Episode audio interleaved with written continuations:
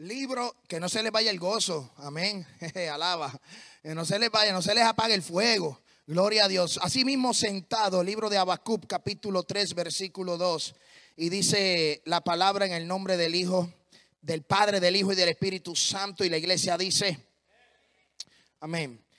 La Biblia reza de la siguiente manera, voz de Dios hecha letra, oh Jehová, he oído tu palabra y temí, oh Jehová, aviva tu obra en medio de los tiempos. En medio de los tiempos, hazla conocer. En la ira, acuérdate de la misericordia. Hemos orado, hemos clamado por este servicio, o sea que vamos a comenzar la palabra en esta tarde y estamos bajo el tema manifestación. La semana pasada tuvimos la visita de unos misioneros, pero el mes de febrero hemos estado hablando de manifestación. No tengo mucho tiempo para hablar lo que yo quiero hablarles en este día. Pero el libro del profeta Abacub es uno de los libros de los profetas menores. Este libro se le considera profeta menor no por el porque ha sido menor o mayor que otros profetas, simplemente se le conoce o se caracteriza como uno de los profetas menores porque el libro tiene un contenido solamente de tres capítulos. Este profeta profetizó durante el reinado de Josaín en la parte sur de Judá. Amén. En, Judá, él profetizó en esta área de Judá y profetiza durante la caída del imperio asirio. O sea, el imperio asirio va cayendo, que la capital es Nínive. Y todos se acuerdan de Nínive. Nínive es donde eh, Jonás, Dios le dice a Jonás, ve a Nínive a predicarle a esa gente. Y Jonás no quiso ir. O sea, cuando hablamos de Nínive, hablamos del imperio asirio. Y este imperio iba de caída, este imperio iba decayendo y se iba levantando un nuevo imperio. Este nuevo imperio era el imperio de Nabucodonosor, los babilónicos.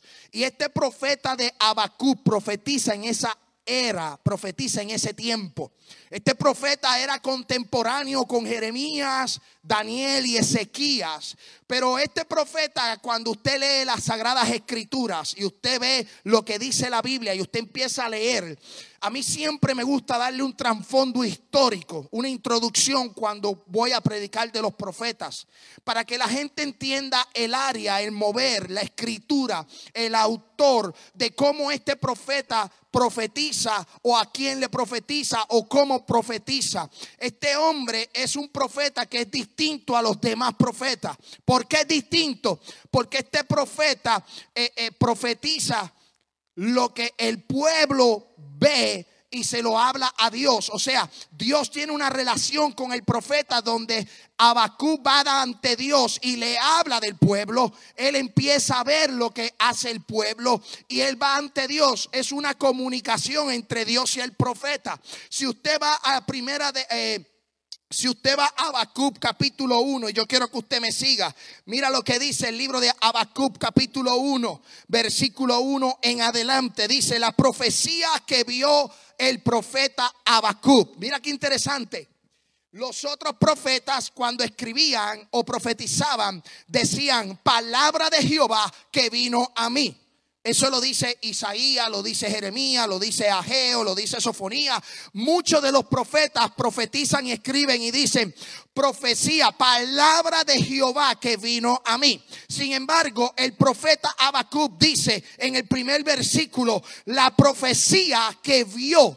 Escuche bien, que vio Habacuc Dice el versículo 2, ¿hasta cuándo, oh Jehová, clamaré y no oirás y darás voces a ti a causa de la violencia y no salvará? Mira qué interesante, este profeta empieza a profetizar o empieza a escribir y lo primero que hace es quejarse ante Dios. Yo no sé si alguna vez usted se ha quejado ante Dios, pero yo me he quejado. Yo he sido uno de esos hermanos que en vez de alabanza yo he llegado a la iglesia y he dado que avanza. Alaba. Sí, hay hermanos, yo lo digo porque yo soy un ser humano. Yo he venido a la iglesia a alabar a Dios y hay momentos en donde he venido a la iglesia a dar que avanza. Ay, Señor, acuérdate. Ay, Señor, mira mi prueba. Ay, Señor, mira esto. Señor, tú no me escuchas. Han llegado momentos a mi vida cuando yo entro por la puerta de ese templo y en vez de adorar a Dios, en vez de alabar a Dios, entro quejándome a Dios. ¿A cuánto les ha pasado?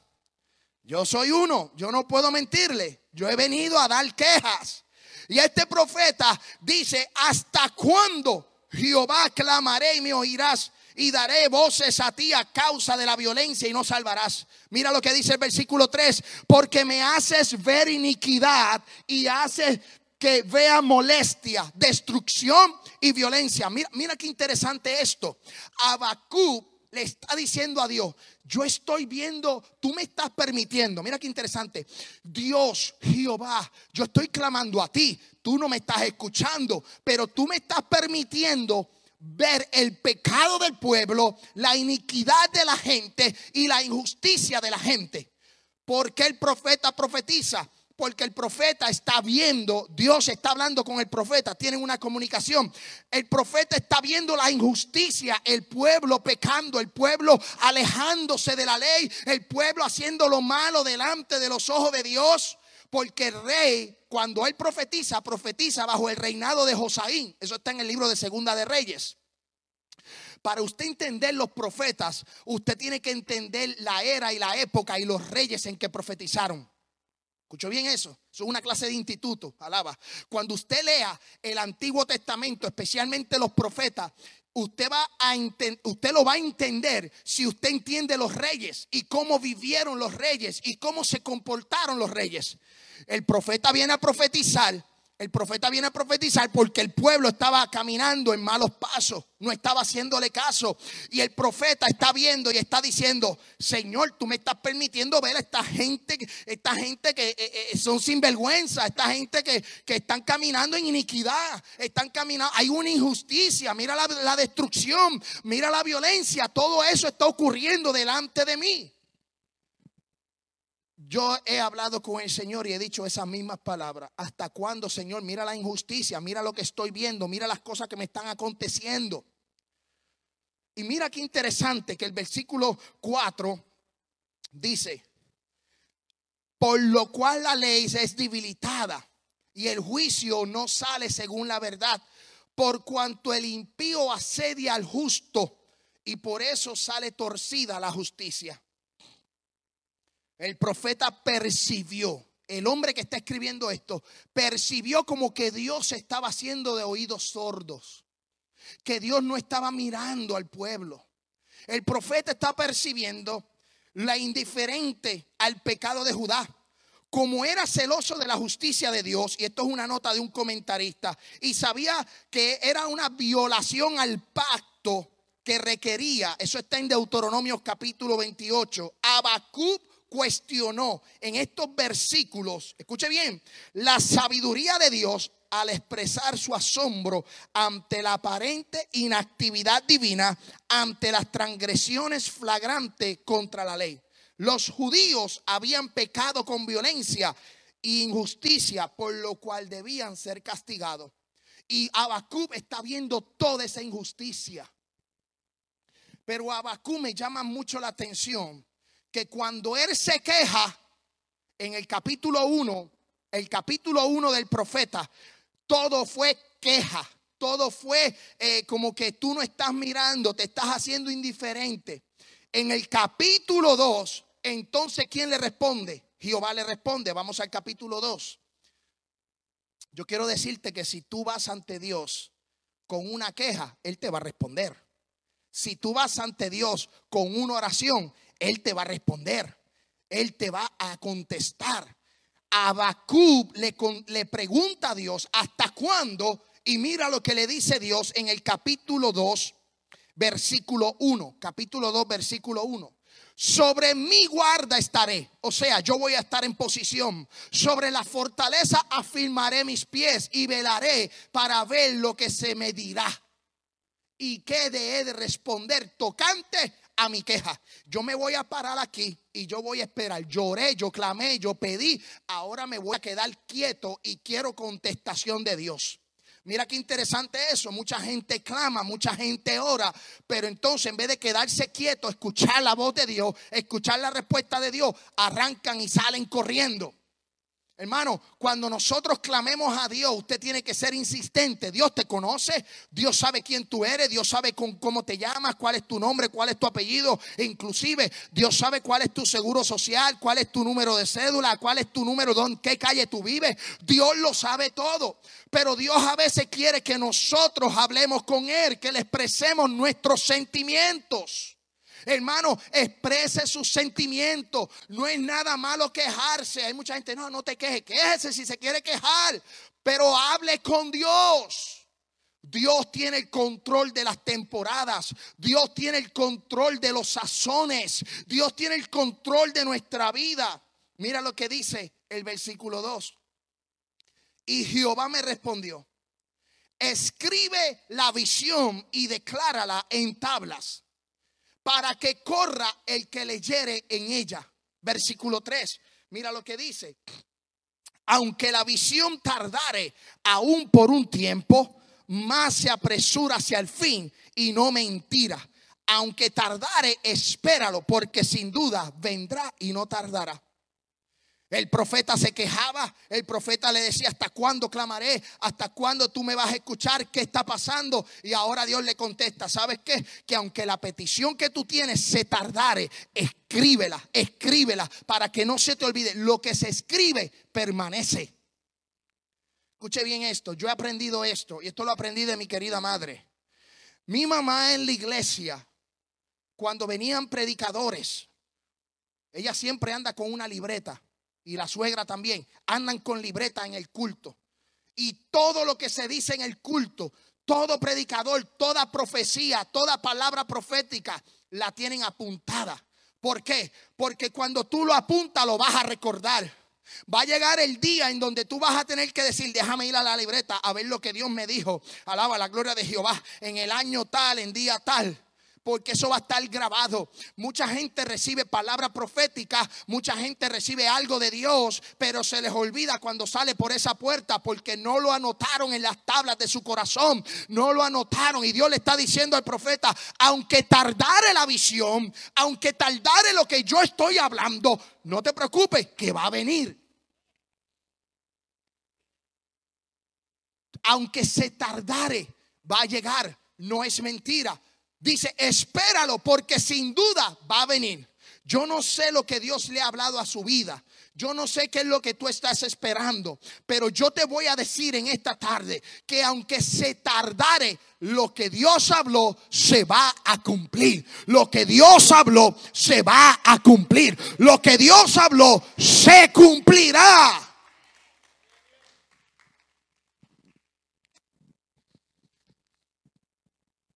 Que está aquí escrito, aunque se tardare, y estamos viendo principios de dolores, estamos viendo situaciones difíciles, estamos viendo cómo la palabra se está cumpliendo día a día, mes tras mes, año tras año. Lo que está escrito de Génesis y Apocalipsis está aquí vivo y latente. Esto es voz de Dios hecha letra. Lo que te quiero decir es que lo que tú estás viendo en el día de hoy ante la sociedad, ante las noticias, ante las redes sociales, lo que tú estás viendo viendo en tu vida, en la vida de los demás, lo que está aconteciendo en el mundo, es palabra de Dios. Y aunque se tardare, yo le voy a decir una cosa. Espéralo porque Él va a llegar pronto.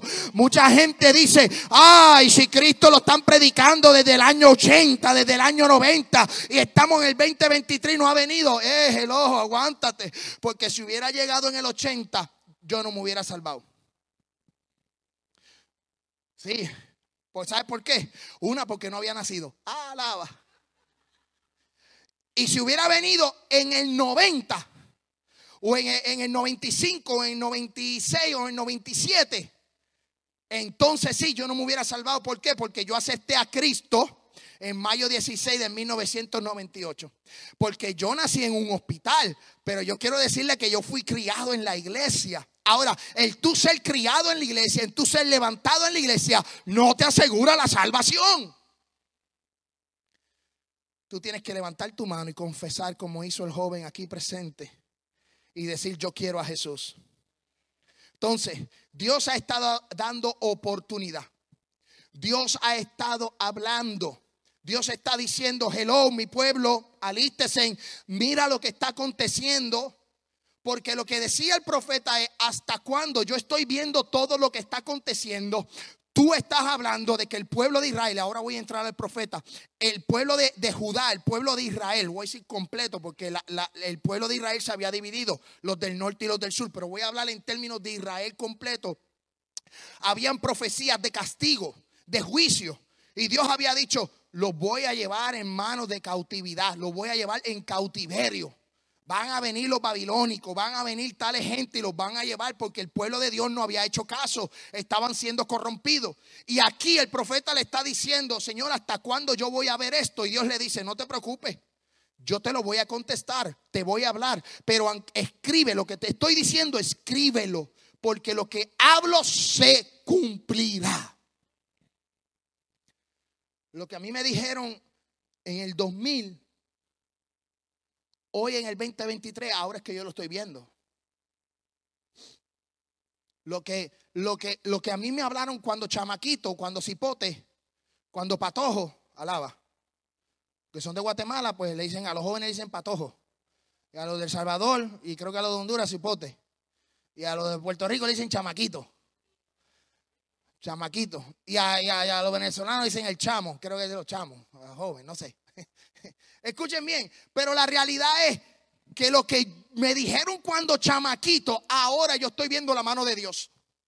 Yo recuerdo en una ocasión que cuando chamaquito me dijeron, vas a correr las naciones, vas a, vas a predicar, te veo por los estados predicando. Ahora es que yo estoy saliendo por los estados a predicar. Ahora es que yo estoy saliendo por las naciones a predicar. Porque lo que Dios me habló, lo cumplió, lo está cumpliendo. Pero muchas de esas profecías que a mí me dieron cuando chamaquito se me olvidaron. ¿Por qué? Porque no las anoté. Y cuando suceden las cosas, entonces Dios en su misericordia me recuerda. Me lleva a la conciencia y me dice tal día. Y recuerdo el día. Y recuerdo lo que Dios me había hablado. Ahora, escuche bien, ahora es que la pastora está viendo lo que en un día le dijeron a ella a través de un pastor le profetizó y le dijo, prepárate en el inglés. Ella estaba, ¿en qué grado tú estabas? ¿En qué grado high school?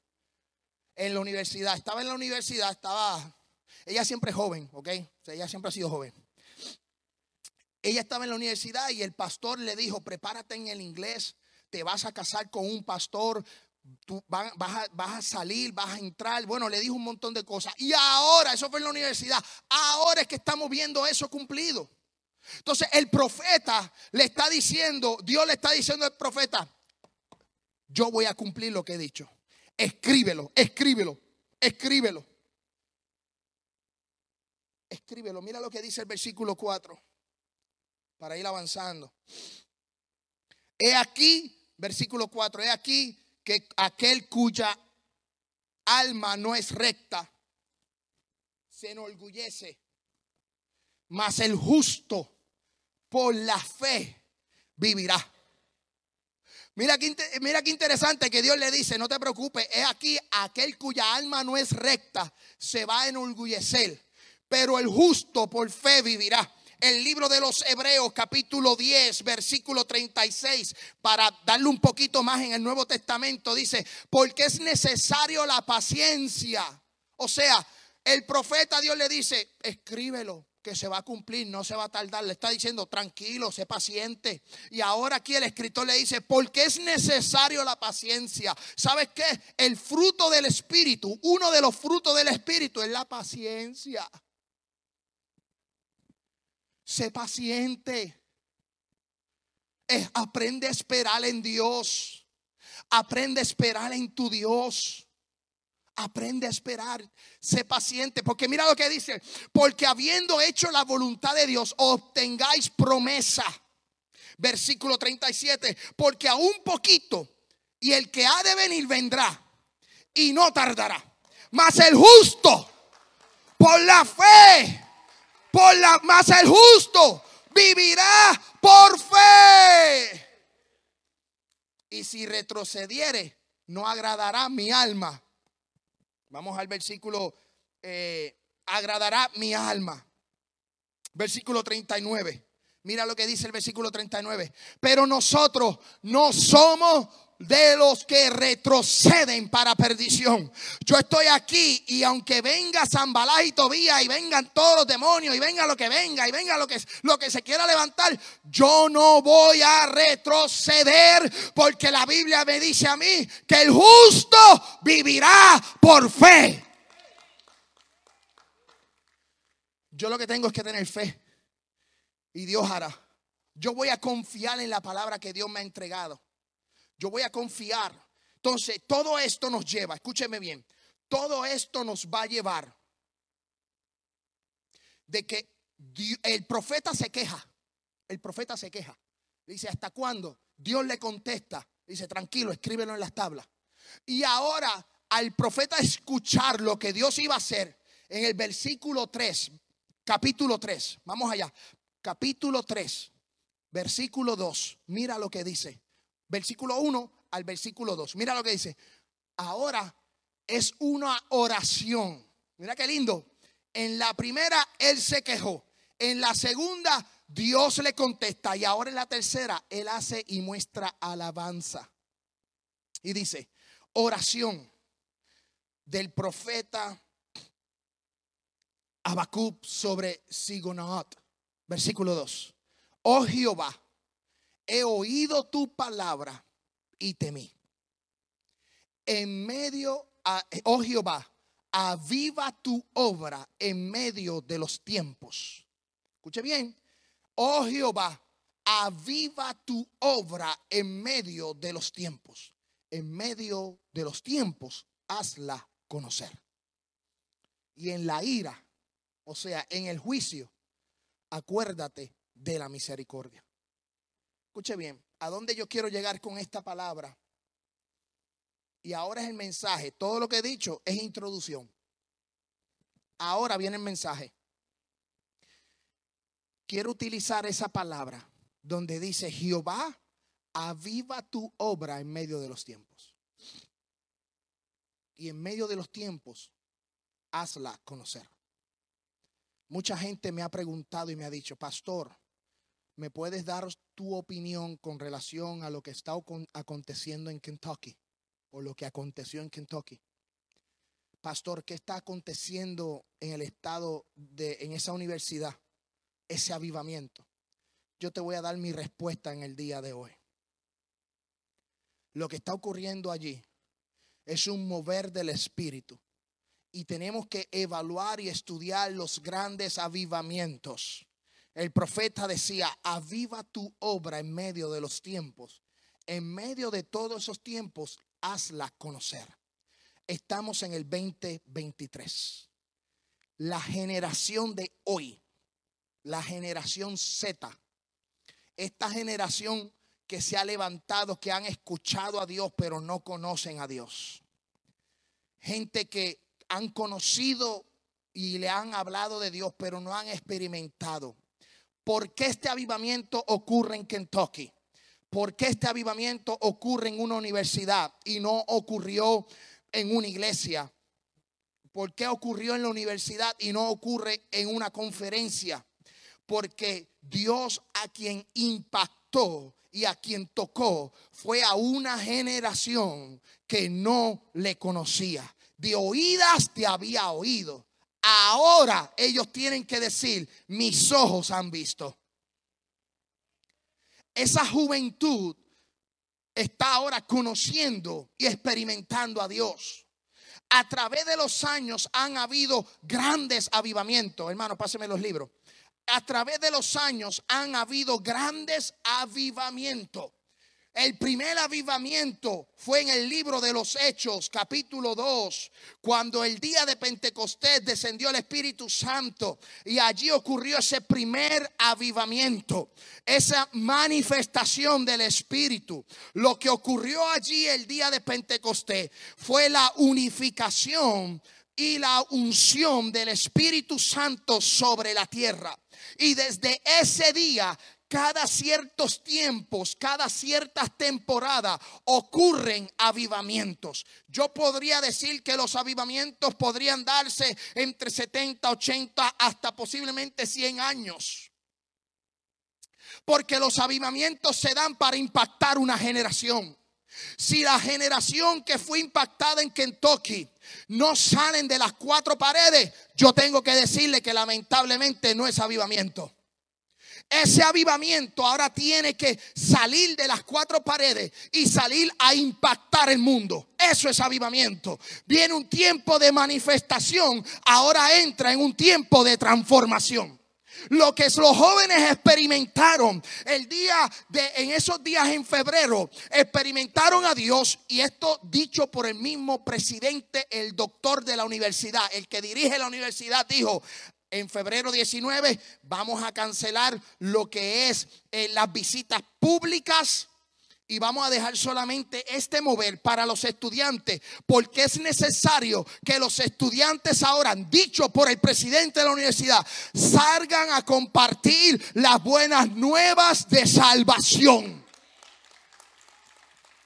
Escuche bien, me quedan unos cuatro minutos. Pero si usted, yo le voy a recomendar, yo le voy a recomendar, yo tengo unos libros aquí, si usted quiere conocer grandes avivamientos, los generales de Dios. Si no tienes este libro, le aconsejo que lo, que lo compre. Son tres libros. Libro 1, libro 2 y libro 3. Te explica los grandes hombres. No estoy hablando de los apóstoles. No estoy hablando de los discípulos de Jesús. Hombres como tú y como yo. Gente que sí, ahí, eh, eh, gente como que pudimos conocer de nuestra generación. Amén. Que fueron llenados de un poder. Yo te voy a decir algo. Esto, esto lo viví, esto lo viví yo y yo te voy a explicar lo que es avivamiento. Yo les recomiendo que compren los libros. La Biblia es el libro por excelencia, pero hay libros que te dan información y que te dan a conocer lo que ha ocurrido, en el mundo entero. Escuche bien esto. Sabes, a mí me impresiona lo de Kentucky y me llama mucho la atención lo de Kentucky. Y me encanta lo de Kentucky. Pero yo le voy a decir algo, yo no soy producto de ese avivamiento. No, no soy producto de ese avivamiento. Yo te voy a decir de qué producto yo soy. Yo soy el resultado del 1916 cuando dos misioneros, un grupo de misioneros de las iglesias asambleas de Dios, fueron a Puerto Rico. Puerto Rico, igual que otros países de Centro y Suramérica, colonizados por España. España llevó el catolicismo. Amén. Y la cultura era mayormente la, religión dominante, aparte de la, de la cultura de los taínos, de los indios, de los indígenas, era el catolicismo. Lo llevaron los españoles. Pero en el 1916 llegaron un grupo de misioneros de las asambleas de Dios a Puerto Rico y empezó a mover un gran avivamiento en Puerto Rico. Pero antes de que llegara a Puerto Rico, yo te quiero decir que los misioneros que llegaron allí a Puerto Rico fueron el resultado de lo que había acontecido en la calle Azusa en el 1906 y 1907. Lo que pasó en la calle Azusa, dice que William Seymour, ese, ese, ese hombre de, piel eh, era moreno, eh, dice que el Espíritu Santo se manifestaba tanto y tanto que la gente afuera del edificio eran tocadas por el poder de Dios de ese gran avivamiento de la calle Azusa salieron las iglesias Asamblea de Dios, salieron las iglesias, iglesias de Dios y Dios de la profecía, salieron mucha gente a correr los continentes, salieron misioneros y de ahí salieron misioneros para Puerto Rico. Solo viví yo. Y usted va a decir, pero usted no es de 1906. No, no soy de 1906 ni soy de 1916. Pero le voy a decir algo. Yo nací en 1980, pero mi mamá mi abuela, mi bisabuela, mi tatarabuela experimentaron el avivamiento que ocurrió en Puerto Rico. Y gracias a ese avivamiento yo soy producto. A mí no me sorprende lo que ocurre en Kentucky. ¿Sabes por qué? Porque yo he sabido estar en cultos donde Dios cierra la puerta de la iglesia y nadie cierra, y nadie sale. A mí no me sorprende, me gozo, me da alegría. Pero yo sé lo que es estar en un culto Yo sé lo que es irme de vigilia. Yo sé lo que es sentir la presencia de Dios. Yo sé lo que es llegar a una iglesia de denominación bautista que me invitaron a predicar. Mi esposa y yo éramos líderes de, los jóvenes, consejeros de jóvenes. Y me invitaron a predicar a la iglesia. Fuimos con un grupo de jóvenes y aquella iglesia era un campamento retiro de la iglesia bautista en Puerto Rico. Y yo estaba predicando. Y mientras estaba predicando, el Espíritu me decía, voy a manifestar mi gloria y de, la, de, en menos de cinco o seis minutos se llenó a la casa de humo y empezaron los jóvenes a danzar, a brincar. Unos estaban borrachos y yo, escuche bien, y yo en mi humanidad, en mi humanidad, me le acerco a una pensando que estaba poseída. Porque la chamaca estaba. Y yo, en mi humanidad, yo dije, espérate, voy a ir allá. Y no me le hace, cuando me le voy a acercar, el Espíritu me dice, no la toques. Soy yo. Y estaban, mira, borrachos todos. Eso lo viví yo. Este, como dicen en Puerto Rico, este curita que está aquí. Alaba. Así decimos en Puerto Rico. Mi esposa y yo, ¿te acuerdas de mí? Cuando un campamento, fuimos un campamento de jóvenes y, reunimos sobre 50, casi 70 jóvenes. Y era a las 10 de la noche, ya se había acabado el culto. Y estábamos mi esposa y yo a cargo de unos 70, 80 jóvenes aproximadamente, eran varios. Y de momento, e, el lugar del, del campamento, eh, queríamos hacer una fogata. Pero el dueño del lugar nos dijo que por recursos naturales habían unas leyes que no se podían prender fogatas en esa área. Y los jóvenes querían hacer fogata. Y yo le dije, mire muchachos, no vacilen, no hagan nada, no prendan fuego porque nos van a botar de aquí. Eso fue después de las 10 de la noche un culto. Nada, ellos se reunieron, yo les dije, vamos a hacer una fogata imaginaria. Si usted lo que quieren es entregarle a Dios su corazón, vamos a hacer una fogata imaginaria, pusimos piedra y yo le dije, bueno, vamos a cantar y vamos a, a adorar a Dios en esa fogata imaginaria. De momento yo me da con ir al baño, yo salgo al baño, me voy para el baño. Me fui para el baño, dentro de un pabellón de una barraca. Eso era en el medio, allá del campamento. Yo me voy a una barraca, a un, pabellón. Voy al baño. Cuando voy saliendo, cuando voy a salir del baño, empiezo a oler a humo. A humo. Y yo le dije, si esto sin vergüenza. Porque es que los jóvenes eran traviesos. Los, jóvenes, yo fui joven, imagínate, yo era travieso también. Pero los míos eran candela, de la, pastora los conoce, esos jóvenes eran, eran, uh, eran difíciles. Y le voy a decir una cosa, yo salí del baño y yo dije, y empecé a oler a humo. Y era, cada vez que me acercaba era más fuerte. Y yo decía, si estos chamacos prendieron la candela aquí, aquí vamos todo el mundo a empacar y nos vamos. Los llevo a las casas. Porque no siguen reglas. Y yo iba caminando y era más olor a humo. Y cuando llego, no había nada. Ellos estaban hablando.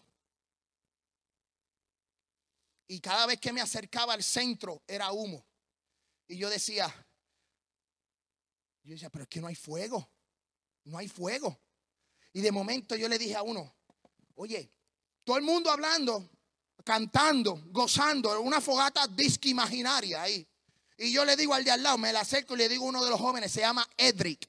Edric, si estás ahí, Dios te bendiga, te amo mucho por Facebook. Y le digo a Edric, Edric, no te apesta, nosotros decimos así, no te apesta humo, a, a fuego.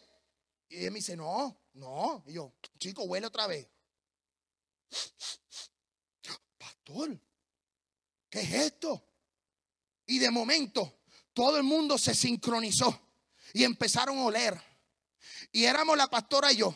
Y de momento empiezan los jóvenes a caerse. Y empezó uno por allá a caerse, se cayó. Oye, cemento en piedra, cayéndose, nadie los aguantaba no habían quien los aguantaba, porque yo cuando me acercaba a un extremo, los de allá se caían. Y cuando me acercaba para acá, los de acá se caían. Y todos en el piso cayéndose. Unos recibieron al Espíritu Santo. Unos estaban siendo marcados. Y empezó Dios a moverse. Y empezó y nosotros, todos los jóvenes, vimos cuando descendía así fuego del cielo aquella presencia de Dios. Aquellos jóvenes fueron marcados. Eso era producto de un avivamiento. Yo le voy a decir que de ahí han salido ministros. Hay algunos que se han apartado y espero que se arrepientan antes que Cristo venga. Pero hay otros que han sido ministros, hay otros que han perseverado y, y el Espíritu Santo cayendo. Y de momento hacia la montaña, a la montaña a lo lejos, vimos como si fuera una zarza, algo parecido a lo de Moisés y un resplandor bien fuerte. Y todos caímos de rodillas, todos estábamos adorando, alabando a Dios.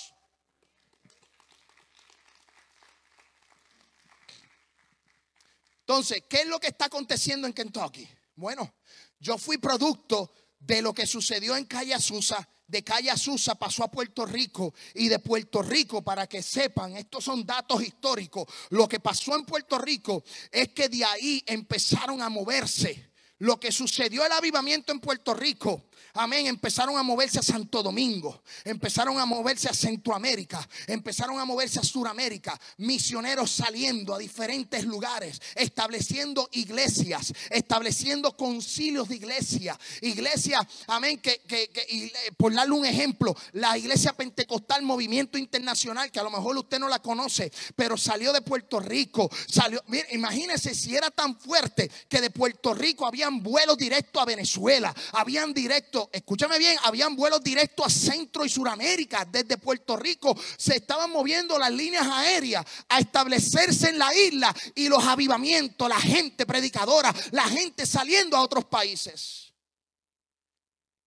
Lo que ocurre en Kentucky hoy va a ser un avivamiento para que mis hijos, mi genera, la generación de mis hijos, conozcan a Dios. Y ellos están aquí, conocen a Dios, le damos escuela bíblica. Pero de Kentucky saldrán misioneros, pastores, evangelistas, salirán profetas. De ahí saldrán a impactar el mundo. De ahí, oye, hay gente que, que, a lo mejor no lo cree, pero yo, yo lo he visto, yo lo he vivido. Yo sé lo que es orar por una persona que tiene una pierna más, más corta que otra y ver la pierna extenderse. Yo he sabido ver cómo gente con tumores han salido a sanarse ¿Por qué? Lo vi, lo experimenté. ¿Por qué? Porque vivimos un avivamiento de donde yo vengo. Y en cada uno de sus países se han vivido avivamientos similares. Pero este es el primer avivamiento de la era digital. Esto ahora se reconoció por el mundo entero. Y como digo yo, lo que allá ocurre se pega aquí. Lo que allá está, aquí también está. ¿Por qué Dios está haciendo esto? Porque Él viene pronto. Él se, aproxima. Yo le pido a los músicos que pasen. Le pido a la iglesia que se ponga en pie. Abacub decía, escuche bien, Abacub decía, aviva, aviva los tiempos, avívanos. Esta es mi experiencia. Cuando yo le hablo de Puerto Rico, es que en el 1916 hubo un gran avivamiento. De ese avivamiento ustedes conocen a Gille Ávila. Muchos conocen a Jorge Rashki. Otros conocen a Rafael Torres Ortegas. De hecho, recientemente, recientemente el hermano Juan Carlos Arrigan hizo un congreso de siete horas y él honró los generales de Dios y él presentó a los generales de Dios, John Wesley, John Calvino, Evan Robert Leader, el líder del avivamiento en Gales, John Alexander, el apóstol de la sanidad. Escuche bien. William Seymour, Seymour, que es el catalizador de la calle Azusa. Catherine Kuhlman, mujer que operaba en milagros. Martín Lutero abrió paso a la reforma. Juan Calvino, el apóstol maestro. Cuando hay avivamientos hay manifestación y si hay manifestación hay transformación. El próximo mes estaremos hablando de la transformación.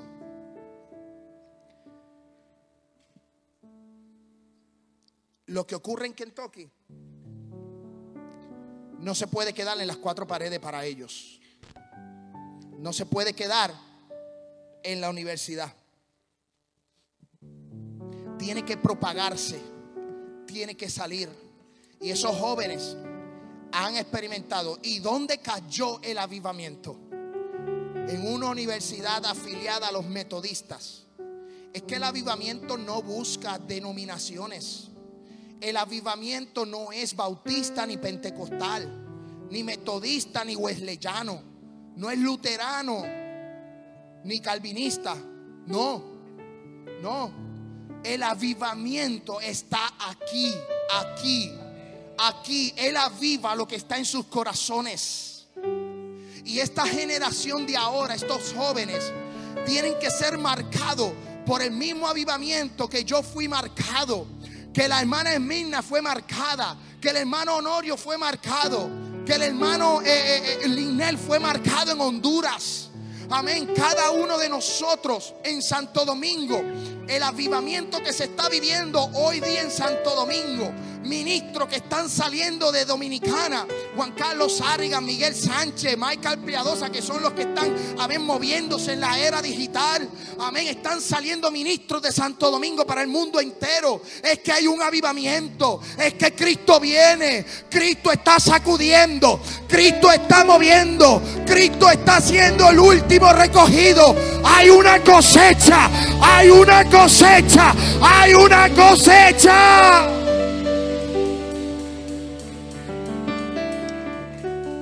Hay cosecha, hay cosecha. Y en lo que llevamos de año, aquí se han reconciliado cinco personas. En la actividad de matrimonios se reconcilió una pareja llorando en una actividad de matrimonios que allí no estábamos ni brincando, ni saltando, ni corriendo. Estábamos hablando de una actividad, una conferencia. Allí una pareja aceptó a Jesús. Dios ha de traer los que han de ser salvos. Dios va a mover. Hay tiempo de cosecha y lo vamos a ver. No te asustes. No te asombres. Cuando Dios empiece a mover, a traer lo que ocurre en Kentucky ocurrirá en Texas, en Florida, ocurrirá en Honduras, seguirá ocurriendo en El Salvador, ocurrirá en Guatemala, ocurrirá nuevamente en Puerto Rico, en Santo Domingo, en Cuba, en Ecuador, en Colombia, en Bolivia, en Chile, lo ocurrirá también en Argentina, ocurrirá en México, Costa Rica. Dios es un Dios de mover.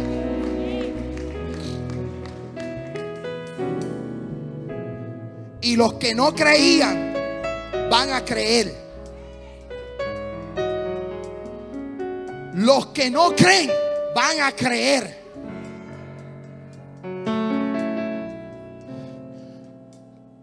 No voy a decir el santo, pero voy a decir el milagro. Gente aquí, aquí en mi iglesia, que se fueron, que no creían en el mover de Dios que me cuestionaban, que decían que eso era manipulación. Recibí un mensaje de texto. Recibo un mensaje de texto a las 9 de la noche y me dicen, se lo voy a leer. ¿Lo voy a leer? Sí. No, no, yo. ¿Sabe por qué? Porque la gente tiene que creer. La gente cree. La gente, yo estoy medio ciego. Vamos a ver. Estoy medio ciego aquí. La pastora dice que yo siempre miro el celular de lejos. Vamos a ver si lo encuentro por aquí.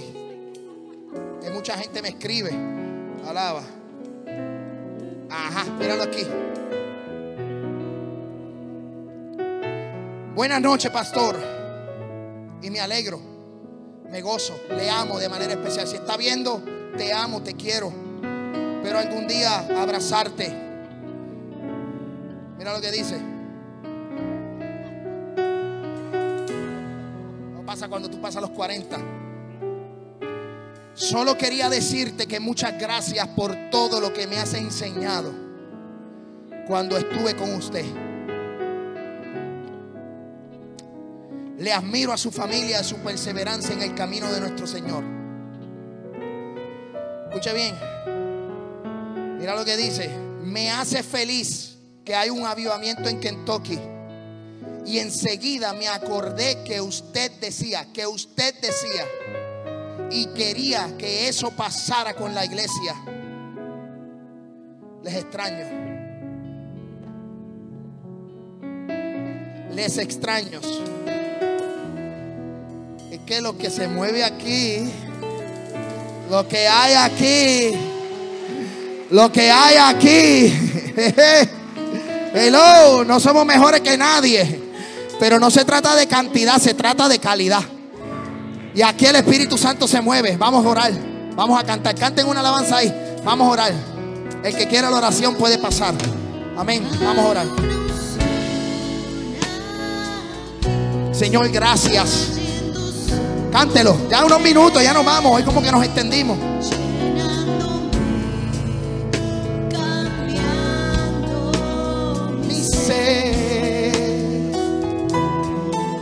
Gracias, Señor, por esta familia. Gracias, gracias. Gracias, Señor. Gracias. Gracias, Señor. Gracias. Sigue, pasa para acá. Llénate de Dios, llénate, llénate. Dígaselo. Dígaselo. Vamos. Mi espíritu y mi alma se están llenando con el poder de tu Espíritu Santo.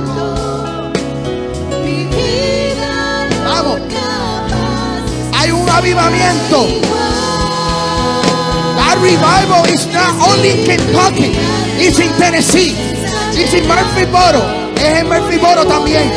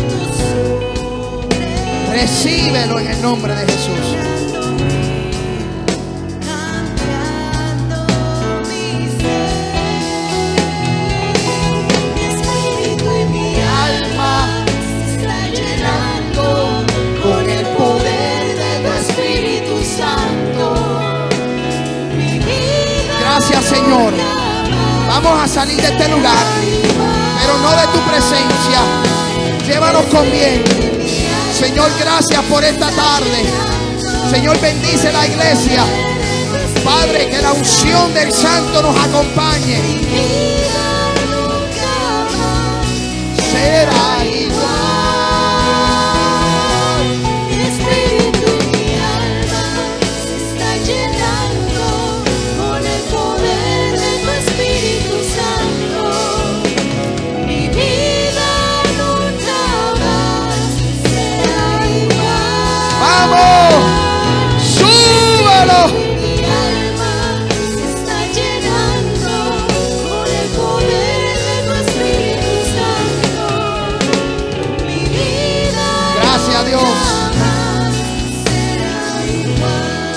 Señor, por esta tarde. Bendice a los hermanos. Salimos de aquí bajo la unción del Espíritu. Protege a los niños el comienzo de semana. Padre, bendice la iglesia. Padre, que podamos volvernos a reunir. Si tú no vienes, porque tú vendrás como ladrón en la noche, así será la venida del Hijo del Hombre. Tú vendrás pronto, regresarás. Señor, mira el mundo, mira las familias, rompe cadenas, que la gente te pueda conocer. Mira el conflicto en Ucrania, mira lo que está pasando en Rusia.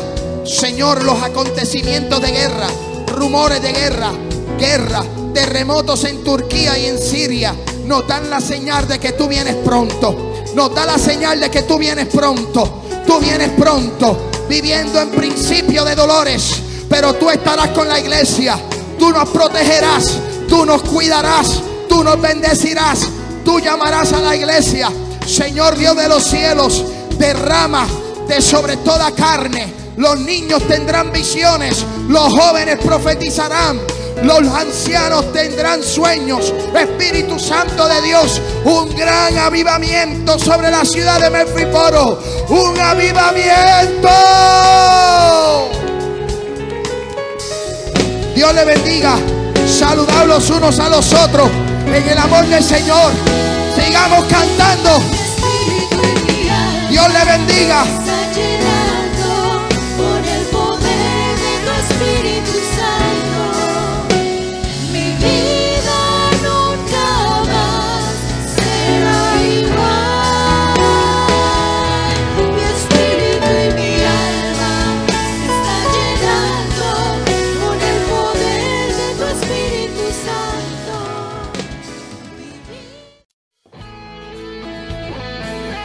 Ahora nos despedimos y le invitamos a escucharnos en una próxima. Has escuchado un programa presentado por la iglesia de mayor crecimiento en el estado de Tennessee, Family Worship Center, Ministerio Hispano y el Ministerio Internacional, un llamado, una misión para alcanzar vidas con la palabra de nuestro Señor Jesucristo. Si usted desea enviar peticiones de oración, hágalo por nuestro WhatsApp 615-605-8648. 615-605-8648. O también puede visitarnos a través de nuestra página de internet un llamado una Bendiciones.